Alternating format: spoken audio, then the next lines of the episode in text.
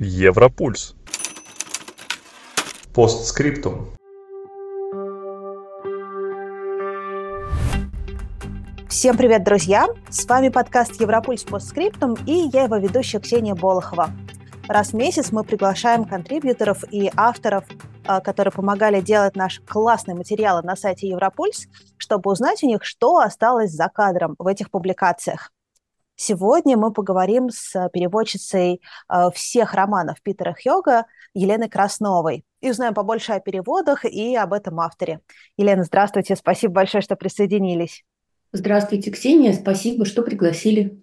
А как э, вы вообще заинтересовались творчеством Питера Хёга? Э, я так понимаю, что во время, э, когда вы только прочитали первый роман, вы жили в Дании. Вот Помните ли вы, чем он вас зацепил в тот момент? Ну, это был 1994 год, а книга вышла в 92-м, то есть какое-то время она уже была в Дании, ее читали, и потом кто-то из знакомых мне ее посоветовал, и я ее купила и прочитала, не отрываясь. Э, чем она меня зацепила?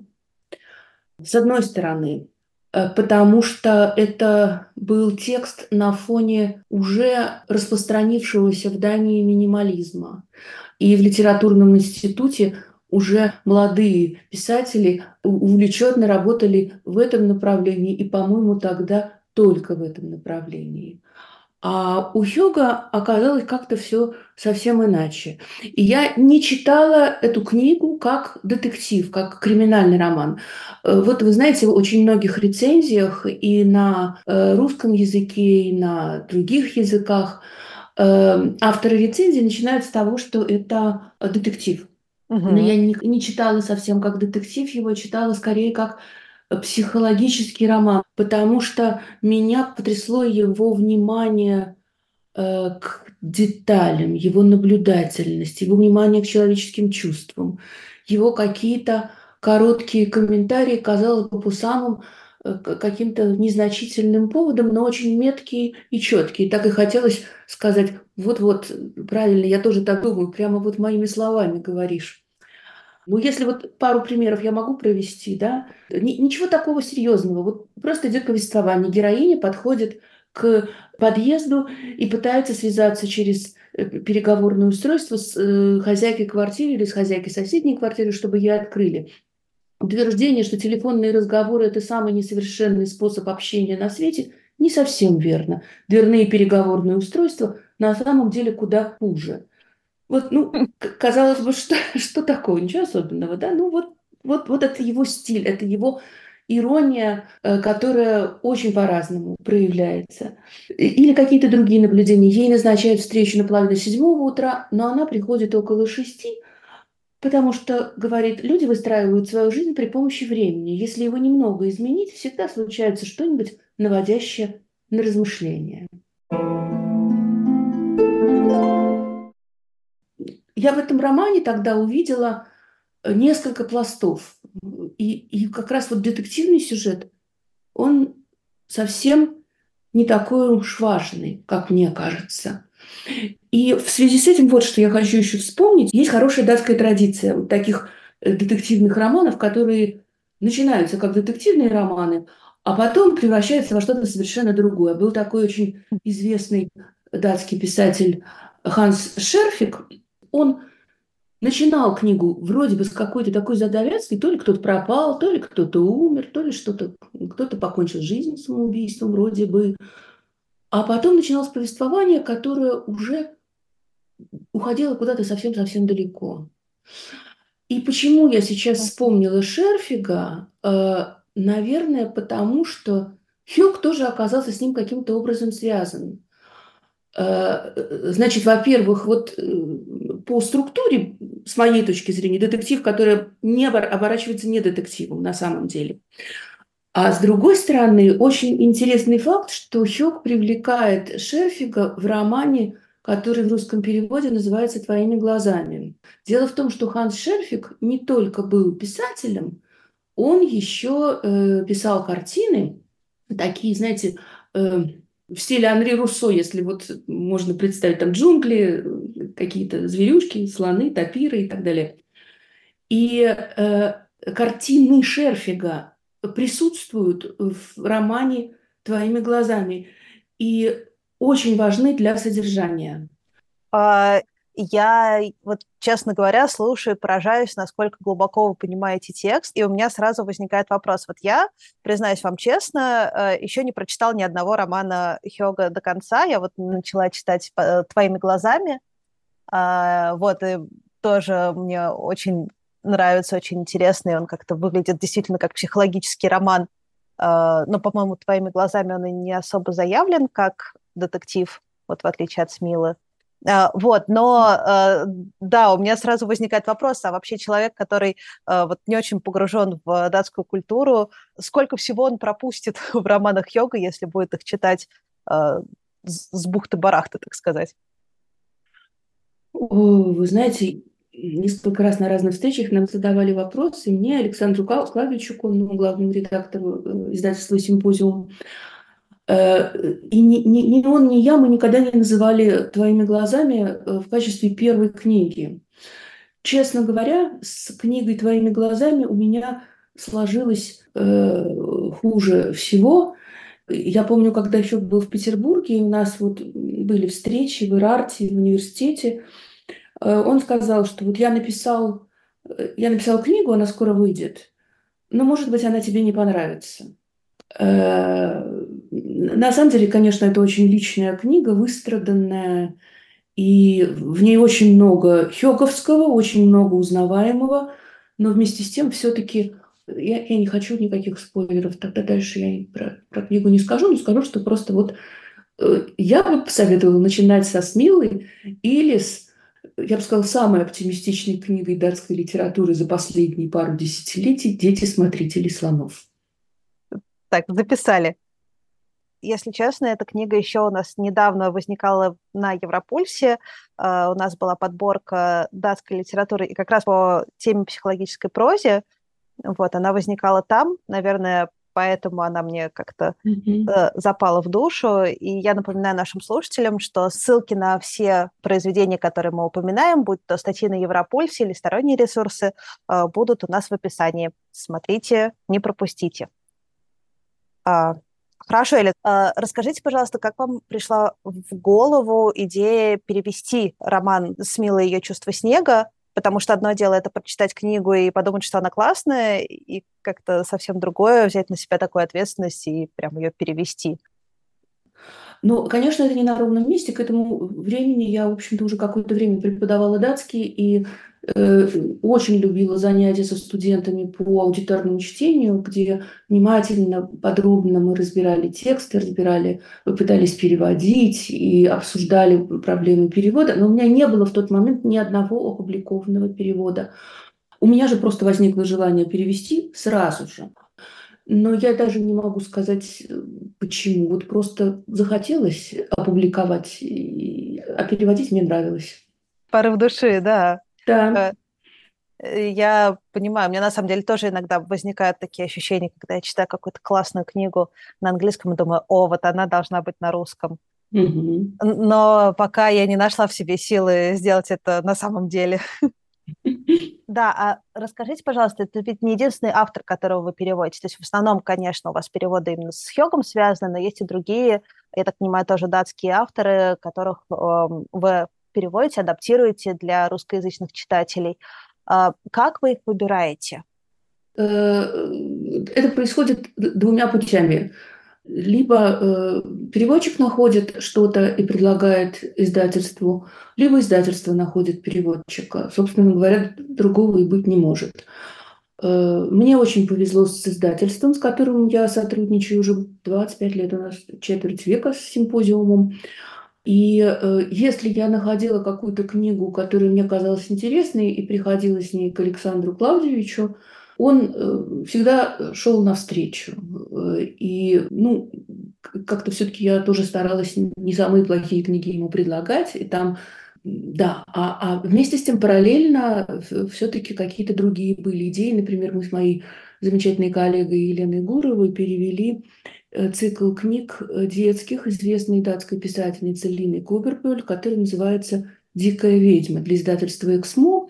Ну, это такая подростковая литература. Был еще у нас очень интересный проект, уникальный, по-моему, совершенно для современного мира. Это московские коллеги и издательство «Центр книги Рудомино» издали сборник датских пьес под названием «В погоне за миражами». То есть вот так вот просто издавать пьесы в книжке ну, для современной... Да, мне кажется, на Островском эта практика, ну ладно, не на Островском, конечно, но... Ну, да, да как-то веет школьной скамьей немножко. Очень интересно. Вот, то есть какие-то вот такие разные вещи возникали за это время. А что касается тех же пьес, например, был очень, очень интересный проект в Петербурге.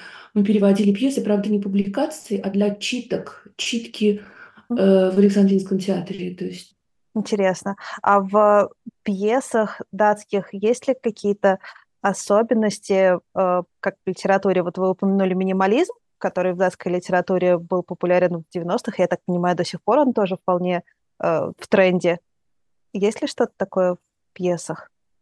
Ну, пьесы, они как пьесы, наверное. Тут проблема в том, что когда переводишь пьесу, нужно совмещать вот эти разные э, реальности. То есть и текст, и э, его сценическое воплощение. То есть здесь невозможно комментарий, здесь нельзя сделать сноску.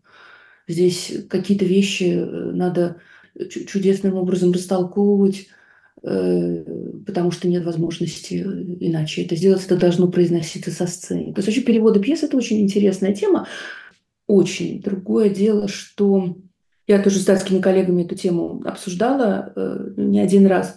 Другое дело, что все, кто переводил пьесы, если, если они сталкивались потом с тем, что эти пьесы выбирались для постановки сценической, они обнаруживали в какой-то момент, что э, пьеса их уже живет своей жизнью в руках режиссера, и он, в общем-то, немножко делает с ней, что хочет, что он считает нужным. Переводчика редко спрашивают – а режиссер берет какой-то вот этот материал и из него что-то такое лепит из того, что есть, что-то свое. Иногда это бывает обидно. Это обидно, да, я хотела спросить. Наверное, э, для авторов это примерно такая же ситуация. Я вспоминаю mm-hmm. всякие, знаете, ну, например, современное прочтение классической пьесы, и думаешь, как автор в гробу переворачивается. Да, да, мы, мы знаем примеры такие к сожалению. Или, может быть, не знаю, может быть, это и хорошо. Да, мне кажется, что времена меняются. И вот, да. Э, кстати, тоже в вашем интервью для нашего портала эм, вы упоминали такую интересную деталь, что переводы имеет смысл обновлять э, примерно каждые 50 лет, если я не ошибаюсь, э, будь это перевод пьесы или перевод текста. Кстати, я об этом тоже хотела поговорить с чем это связано? Э, нет ли тут вот какого-то такого подлога, который заставляет переворачиваться автора в гробу, если меняется перевод? Да, вы совершенно правильно говорите. Это продолжение той же самой мысли, да, как бы мы ее развиваем с вами. Это то, то же самое, что вот с изменением драматических произведений, наверное, чтобы они стали более доступны, скажем, молодежи, молодой публике. Хотя, что там, переворачивается ли Чехов в гробу, когда смотрит некоторые постановки, не знаю. Но, э, но публика реагирует как-то живо. Это вот театр. Да? Mm-hmm. Теперь по поводу 50 лет э, все-таки переводы устаревают. Ну, то есть это не значит, что старый перевод перестает существовать. Но пусть будет и новый. И пусть читатель выберет, что ему больше нравится. Потому что э, не только дело в том, что они э, устаревают, но еще и дело в том, что многие из переводов, которые делались 50 лет назад, они делались очень талантливыми переводчиками. В России была, в общем, сильная переводческая школа, но, к сожалению, многие переводчики были как бы отрезаны от мира и отрезаны от информации. Поэтому какие-то несоответствия в этих переводах тоже есть. Ну, вот а. эта дискуссия была по поводу новых переводов Селлинджера, ну, уже это где-то лет 10 назад, 15, может быть, да. Имело ли смысл э, делать новый перевод, поскольку ведь был же блестящий перевод Райт Ковалевой, так чего же вы тут, дескать, ну, ну, молодые переводчики, лезете своими грязными руками в этот текст, и что вы хотите? Вот, то есть такие были мнения. Но с моей точки зрения новые переводы имеют право на существование. Но это связано именно с советскими реалиями или для переводов, допустим, русских произведений на датский язык э, это также актуально? Это также, да, да. Одна моя хорошая знакомая, она сейчас делает, ой, не только одна, несколько знакомых датских переводчиков переводят русскую классику повторно на датский язык. Она, кстати, востребована сейчас. Всегда приятно и... такое слышать. Да. Почему, когда новелла Толстого «Хозяин и работник», я признаюсь, что я прочитала ее впервые только когда мне э, пришлось э, читать этот датский текст, потому что она меня попросила прочитать. Так, хозяин и работник. Я записала. Хозяин и работник. Я о ней даже не слышала, если честно. А, а, вам понравилось? Рекомендуете? Э, своеобразный текст, так скажем. Я не, не то, что прям вот уж совсем горячо рекомендую, но не жалею. Хорошо. А, ну, давайте вернемся, наверное, к Питеру Хёгу. А, скажите, пожалуйста, можно ли сказать, что а, для вас, как для переводчика, он все-таки любимый автор, и, может быть, а, есть какие-то еще приемы, может быть, в речи, вот не в смыслах, а в, манере изложения, которые вам нравятся?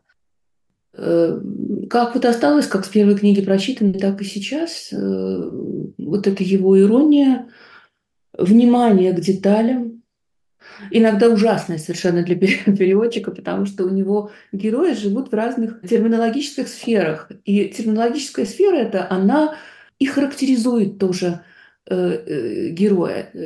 Например, Смила математик, э, эффект Сьюзен женщина физик, все замечательно. Но все они, большинство его героев, они очень, я бы сказала, внимательно пишут о еде.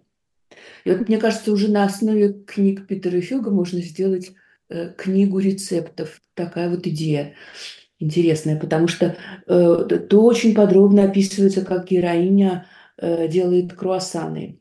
А это такой высокотехнологичный процесс, э, который я вообще даже не представляю, как мне пришлось как-то это все переводить. Я надеюсь, что э, меня э, не обвинит в чем-то какой-нибудь специалист по выпечке круассанов, который лучше меня знает. А может быть, и Хёк ошибся, мы уже не знаем, как он делает да. круассаны или нет. Это тоже вопрос. Или вот эта характеристика еда и герои. Вот она тоже завораживает. Вот, кроме иронии, еще это тоже завораживает, хотя это безумно сложно. Вот в эффекте Сьюзан героиня делает физик, делает фруктовый салат, и ее домашний муж и дети просят что-нибудь сказать э, об этом салате. Ну, у них такая семейная традиция, она в основном готовит, и она при этом какую-то маленькую речь произносит по поводу каждого блюда. Вот я маленький кусок прочитаю, она говорит, фруктовый салат существует в системе координат. Бананы – это горизонталь, ось X, основание. Бананы тяготеют к почве, они создают густую гомогенную основу для солнечных фруктов, апельсинов и ананасов, которые находятся на оси Y. Цитрусовые обеспечивают движение вверх, пронизывающую почти болезненную кислотность. Клубника – это ось Z, она придает объем. Даже сейчас, в декабре, у нее типичный датский вкус. Взаимодействие со своей тропической противоположностью она превращает все в глобальный проект. Акациевый мед из вида сливки – это четвертое измерение. И сливки, и мед имеют животный оттенок. Они поднимают весь этот маленький десерт из ньютоновской трехмерной простоты в сложность Эйнштейновского пространства-времени. Точка. Вот такое. Ну, это, это к вопросу, что, что еще завораживает. Да, это и читать, как э, действительно как будто гип, под гипнозом оказываешься. Наверное, переводить это совсем...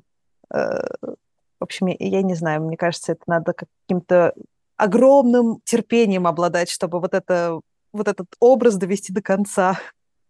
Да. Как подумайте, а как вот эти э, детали, как они характеризуют э, самого Питера Хёга? Я правильно понимаю, что вы с ним лично знакомы? Я, да, мы встречались э, пару раз коротко очень в Копенгагене, но это очень коротко на книжной ярмарке. И вот в, когда он приезжал в семнадцатом году в Петербург, здесь мы уже все-таки больше времени провели.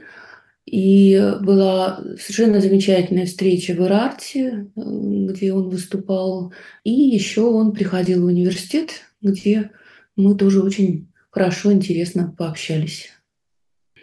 Расскажите, пожалуйста, свои впечатления об этом человеке. Он был похож на тот образ, который ну, волей-неволей выстраивается, когда ты работаешь с текстами человека?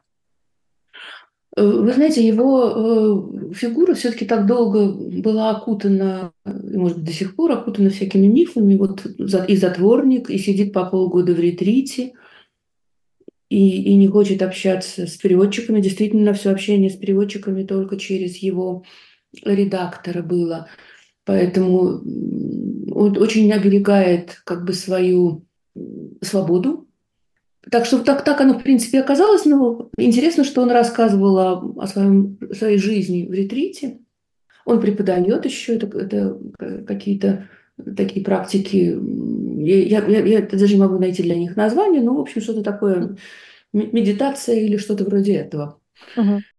Вот. Но он не производит впечатление человека закрытого все-таки. Когда ты с ним встречаешься, ты его чувствуешь. Удивительное сочетание. А, Еще в статье на Европульсе а, вы упоминали, что для того, чтобы читать, понимать и, естественно, переводить Питера Хёга, очень важен культурный контекст.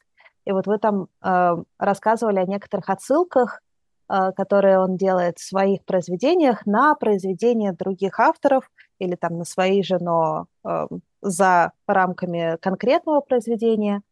Э, можете ли вы немного еще про эти отсылки рассказать? И я не знаю, мне тоже кажется, что это как-то с интересной стороны может характеризовать человека.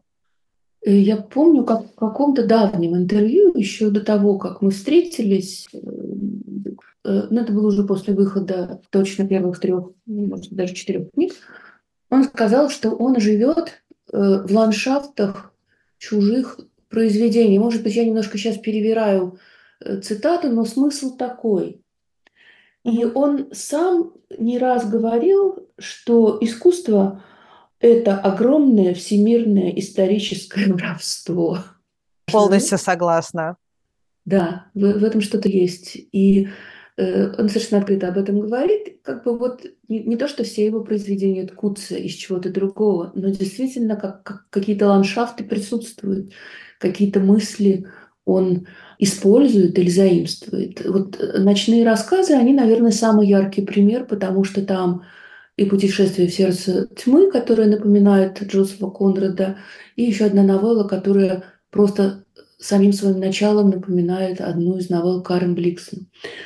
Э, в последующих книгах это немножко трансформируется скорее в использование каких-то мыслей и цитат. То он Киркегора где-то процитирует и что-то как-то как его использует. Там, по-моему, у него говорится о том, что герой э, упирается взглядом в книжную полку, на которой он видит собрание сочинений Сёрена Киркегора, великого датского философа и говорит, что э, это собрание сочинений Киркегора – это своего рода фуга, а фуга используется потому, что герой музыкант, и там очень много музыкального. Э, фуга на тему о том, что никто из нас не хочет вслушиваться в самого себя, потому что звук, который можно услышать, совершенно инфернальный. Вот так немножко сложновато, но вот и, и тут он датского философа как-то приплел. В той же книге с твоими глазами там э, есть много там исторические персонажи. Нильсбор там угу. есть, которого героиня в детстве встречала в э, почетной резиденции, где он жил. И вообще, представление в 20 веке просто все наполнено аллюзиями, связанными с датской историей. И, конечно, российскому читателю не всегда это легко воспринимать, но вместе с тем там не только датская история, там и мировая история. Там есть и Вторая мировая война, там есть какие-то события понятные и знакомые. То есть вот это тоже как-то он вплетает в канву э, своих э, романов. Угу.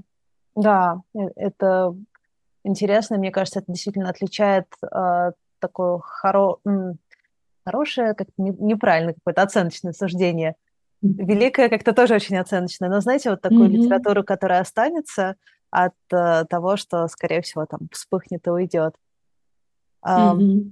Вот еще у меня такой был вопрос тоже относительно его разных э, романов, рассказов, разных произведений. Всегда ли м, чувствуется, что это Питер Хёк?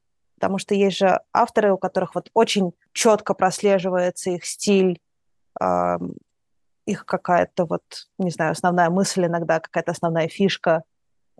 Не знаю, у Пелевина, например.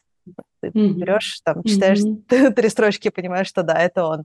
А, а есть э, такие, которые, ну вот мне кажется, как раз это относится к э, таким глубоким, вдумчивым э, произведениям с отсылками. Часто э, это как счастливые семьи, которые все счастливы одинаково, mm-hmm. И mm-hmm. хорошие авторы тоже всех хороши, как-то похоже. Mm-hmm. Ой, вы знаете, я даже Конечно, есть много общего в разных э, произведениях, вместе с тем есть и очень разные произведения. Угу. Вот, э, например, книгу, которую сегодня мы с вами еще не э, упоминали, это вот условно пригодный про жизнь детей в интернате. И она немножко по стилистике другая, она тяжелая и немножко в каком-то смысле стала провокацией, да, не потому что там мальчика зовут героя Питер, тоже и Фёк. И э, хотя сам э, Фёк вырос в совершенно благополучной э, семье, и ни, ни, ни, никак никого нельзя сравнить с этим героем, вот, ну как-то его даже стали обвинять, что вот он тут воспользовался, себя как-то использовал и показал. Не, не то, что было на самом деле, хотя это mm. fiction, имеет право на существование. Вот, пусть даже имя тоже. Э, и вот эта книга, может быть, немножко отличается. Да, но при этом есть тоже какая-то, какое-то сходство. Вот там три героя, трое детей в э, условно пригодных – находящиеся вот в каких-то ужасающих условиях, где подавляется их личность и, и любые ростки какие-то самостоятельности. Но когда они объединяются и они создают что-то вроде модели семьи, э, они чувствуют, что это помогает им выжить. И то, точно так же трое детей Э, э, твоими глазами, ну, то есть э, начинается это, когда там брат уже его гибнет, но когда они вспоминают свое детство, они тоже трое там, и там тоже мальчик и девочка пытаются помочь третьему ребенку, так же, как в этой книге. То есть вот какие-то темы, темы именно, да, темы всплывают, хотя стилистика все-таки может быть и другая. Но вместе с тем много узнаваемых вот таких вот иронично отстраненных фраз, э, показывающих вот взгляд, очень внимательный взгляд человека на окружающую действительность. Угу. Путано. Угу. Немножко у меня получилось, но не знаю. Э, да, сейчас прошу прощения, это восклицание. В эм, твоими глазами все-таки брат умирает? Нет. Ой, прошу прощения. А! Ксения, Ксения. Все, все. Эм, я, да. Но я, я скажу, а, это, это семейная история, как бы это реальность, это надо знать, что это его история и его брат. Угу. Вот. То есть в данном случае все основывается на реальных событиях, страшных реальных событиях. Угу. Да, просто в в рецензиях, в описаниях книги обычно, знаете, там подвешивают, вот удастся ли ему спасти своего брата. А, ну, ладно. Простите, ну, что? пожалуйста. Это вообще, вообще не об этом. да. А, давайте, наверное, еще пару слов скажем о, а, об общих трендах, потому что явно сейчас в России Питер Хёк – это один из самых известных датских писателей – ну вот как мне показалось, как показалось знакомым, которым я задавала этот вопрос, обычно называют а, Андерсона первым и вот э, Хёга вторым. А, и в нашем интервью вы описывали а, такие волны интереса среди россиян к датской литературе. Ну, конечно, угу. большой интерес к скандинавской литературе все-таки это на рубеже 19-20 веков. Вот такой всплеск интереса, когда и в журналах печаталось много, переводилось много, и уже переводилось много непосредственно с языка, не через язык да. посредник, как делалось раньше. Угу. Что-то. А как бы вы оценили сейчас э, состояние интереса к датской литературе, современной датской литературе э, в России? Мне, мне трудно судить, э, но у издательств Конечно. есть несомненный интерес. Другое дело, что вот, так сказать, невозможно сейчас все печатать, хотя мне повезло, я была в прошлом году в ноябре на книжной ярмарке, я поговорила в Копенгагене, я поговорила и с э, фондом искусств, в котором сотрудничали мы всегда, и встретилась с многими знакомыми писателями. И вот прям такого, знаете, категоричного отрицания нет. Все зависит от автора, от издательства, от конкретной ситуации. Ну а пока можно переводить классику, повторный перевод. Да. Ну, я так понимаю, что часто это не повторный период, а это вот первый период. Да, вот. да, да. Да, вот меня заинтересовало, что вы упоминали Карен Бликсон среди авторов, которых вы бы хотели перевести, возможно. Mm-hmm. Вас интересовал именно э, роман а, «Африканская, Африканская ферма». ферма. Угу. Ну, понимаете, э, у нее ведь, она же писала по-английски, а потом она сама писала по-датски. То есть э, это, с одной стороны, автоперевод, ну, как Набоков, да, скажем, угу. э, переводил, а, ну, а с другой стороны, она довольно много там меняла и дополняла для датского издания. Ну, например, вставки там где-то к ней, она рассказывает о жизни на э, ферме кофейной плантации, которая у нее была в Кении. И вот э, Однажды она обнаружила там аиста с переломным крылом. И вот в, в тексте, в английском просто аист и аист, да, а в датском тексте она говорит о том, что она почувствовала ностальгию, глядя на этого аиста, что он всем своим видом напомнил ей о, о Дании, ну, такая датская птица, да. Вот такого рода дополнения, потом как, какие-то изменения, потом что, что какие-то сравнения, какие-то сказки, которые знакомы английскому читателю или англоговорящему читателю, которые совершенно не знакомы в Дании, она меняет что-то на другое. Да? Вот все, что она делает, э, если сравнить, некоторые, несколько исследований есть на эту тему, в датском тексте используется такой прием, который можно условно назвать усилением. Более богатая лексика, повышенная конкретность и может быть более глубокое объяснение каких-то понятий или расширение каких-то понятий. Да, и даже элементарные вещи. Вот в английском тексте там просто растительность какая-то, а э, в датском тексте она конкретизирует, что листва на деревьях, и трава, и так, и так далее. Да, вот, вот, вот таким образом. Поэтому все-таки это самостоятельное произведение датское, поэтому, конечно, оно заслуживает перевода из датского тоже как интересно. А, я вот совершенно не помню эту сцену с Аистом, а, что говорит, видимо, ну, я, конечно, не то чтобы прям вгрызалась в текст, mm-hmm. Mm-hmm. вот, но да, наверное, действительно это стоит того.